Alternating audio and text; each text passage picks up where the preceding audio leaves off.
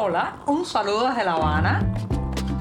Les habla Joanny Sánchez, cubana, periodista, ciudadana, y les traigo este cafecito informativo recién colado y sin azúcar para despertar. Martes muy cálido aquí en la capital cubana, con algunas nubes, pero muchísimo calor. Ya se ve que se está acercando poco a poco el verano. Hoy, claro está, les voy a comentar los temas principales de la jornada de este 18 de abril de 2023, pero antes, y como es rutina ya en este podcast, tengo que darme el primer sorbito del día. Así que voy con este cafecito sin azúcar.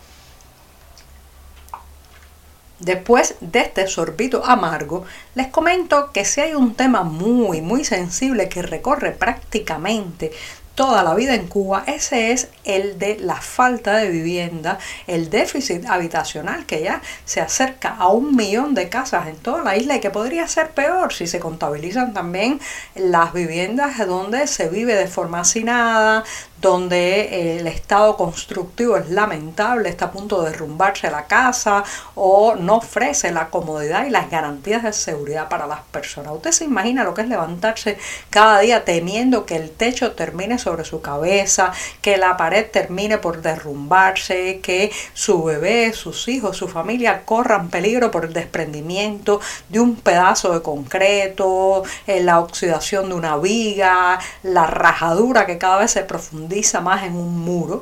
Bueno, pues el, déficit habitacional es uno de esos grandes problemas que el castrismo nunca ha podido siquiera acercarse a solucionar. Ahora los funcionarios se han reunido para decir lo que todos sabemos, que el problema es bien serio y planifican para este año la construcción de cerca de 25 mil viviendas en Cuba. Señoras y señores, 25 mil viviendas es una gota en un océano de necesidades porque Durante un año, si se construyen 25 mil, ¿cuántas otras se derrumban, se deterioran, se vuelven inhabitables? ¿Cuántos, ¿Cuántas personas en este país tienen que simplemente emigrar porque no pueden seguir conviviendo con varias generaciones de sus familias bajo un mismo techo. ¿Cuántas parejas dejan de casarse? ¿Cuántos niños dejan de nacer por no tener un espacio habitacional para crear una familia?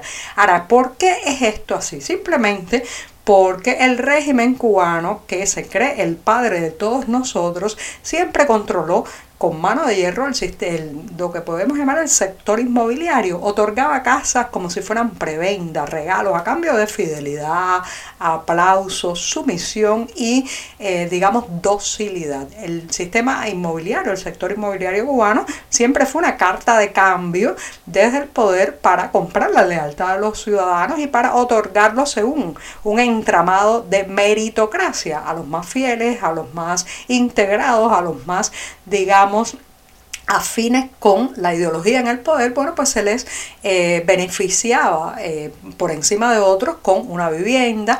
Lo que pasa es que como Robin Hood sabía eh, robar y redistribuir, pero no sabía crear riquezas, no sabía construir casas y bueno, el fondo habitacional se fue agotando y no han querido dar el paso hacia la liberalización del sistema inmobiliario. ¿Por qué? Bueno, porque sería al liberarlo reconocer públicamente lo que realmente cuesta una casa en este país en estos momentos, dado la escasez, dada la escasez de eh, los materiales constructivos, dada también la falta de mano de obra especializada, que muchas de ellas están construyendo hoteles y no casas para que viva la gente, todo eso encarece tanto, tanto eh, tener una vivienda en este país que sería reconocer públicamente si liberaran el sector que simplemente solo los más ricos, los más poderosos, los que tienen familia en el extranjero, los que manejan divisas, podrían tener un techo digno, podrían hacerse con una nueva vivienda y no quieren hacerlo, entonces centralizan,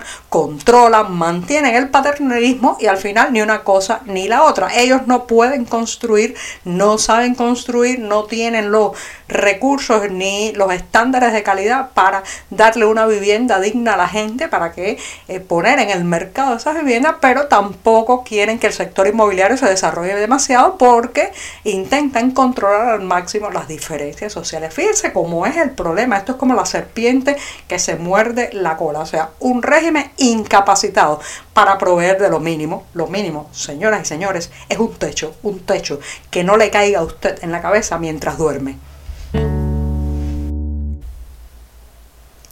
Esta semana las autoridades bancarias de la provincia de Santi Espíritus han salido al paso de lo que ellos llaman rumores porque varias quejas aparecidas en las redes sociales detallaban de que había falta de efectivo en los cajeros automáticos de esa provincia. Esto es un mal que se extiende por toda Cuba, pero estas autoridades bancarias dicen que no, que se trata de algo puntual, que a veces ocurre los fines de semana y que no hay para nada carencia de efectivo en moneda nacional. Sin embargo, reconocen que la gente tiene que extraer ahora mayores sumas porque la inflación, bueno, pues la inflación obliga prácticamente a salir a la calle, señoras y señores, con una carretilla de billetes cubanos porque los precios están ya en los órdenes de los cientos, los miles.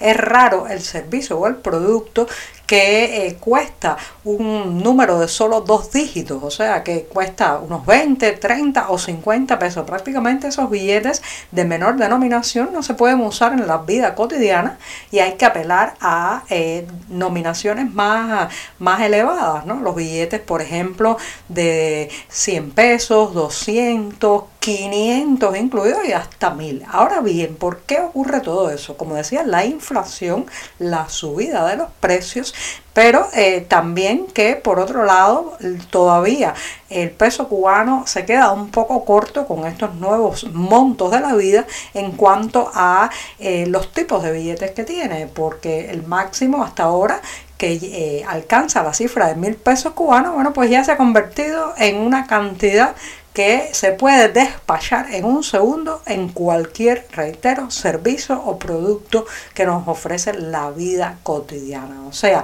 los cajeros automáticos no pueden satisfacer la elevada demanda de dinero porque cada día los precios se multiplican. Lo que en la mañana cuesta 500, en la tarde puede llegar a 800 y al otro día superar los 1000 pesos. Así estamos y aunque las autoridades bancarias lo nieguen, la realidad, la realidad se impone. Y es que el dinero cubano se está convirtiendo prácticamente en agua y sal entre nuestras manos. Mm, se deshace, se, se, se agota rápidamente y hay que volver una y otra vez a los cajeros que no dan el servicio que necesita la población que está muchas veces fuera de servicio o sin dinero. Si hay un tema del que se discute cada día en las redes sociales y genera un buen número de artículos, opiniones y criterios es el de la inteligencia artificial. Ya saben que, eh, bueno, pues está dando sus primeros pasos este tipo de chats en los que se puede interactuar con una entidad artificial que, bueno, pues responde preguntas, aprende, crece, mejora y eh, las dudas de hasta dónde llegará la inteligencia artificial son válidas, pero en el caso cubano, pues ya y quienes están utilizando esta nueva herramienta para predecir el futuro cubano, para pedirle algunas soluciones y es bien interesante. Incluso yo he jugueteado un poco con esta inteligencia artificial y claro, como ciudadana, con mucha, eh, digamos, con mucha inquietud por lo que será el futuro de nuestra nación, inmediatamente que interactué, lo primero que le pregunté fue sobre esta isla. Incluso le mm, pedí que me diera algunas ideas sobre cómo reflotar la economía cubana, cómo salir de este hueco, cómo podríamos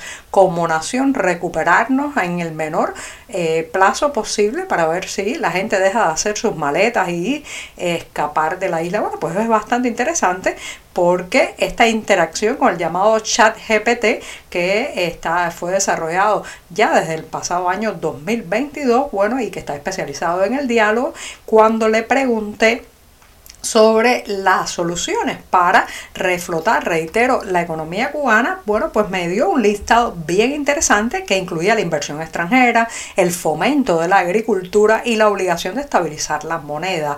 Eso estuvo entre las respuestas, pero también algunas que, eh, bueno, pues tenían que ver, por ejemplo, con eh, un compromiso a largo plazo de las autoridades para respetar las inversiones, eh, también abrir al emprendimiento, dar más y más. En fin, señoras y señores, que la inteligencia artificial sabe las soluciones que son evidentes, lo que todos estamos, todos estamos señalando desde hace años y que sin embargo nuestros funcionarios, los cuadros del Partido Comunista, los altos dirigentes de este país no quieren entender, no quieren aceptar y no quieren emprender estos necesarios mm, pasos. O sea, la inteligencia artificial podría ser y dirigirnos mejor como nación que estos señores que han usurpado el poder en Cuba.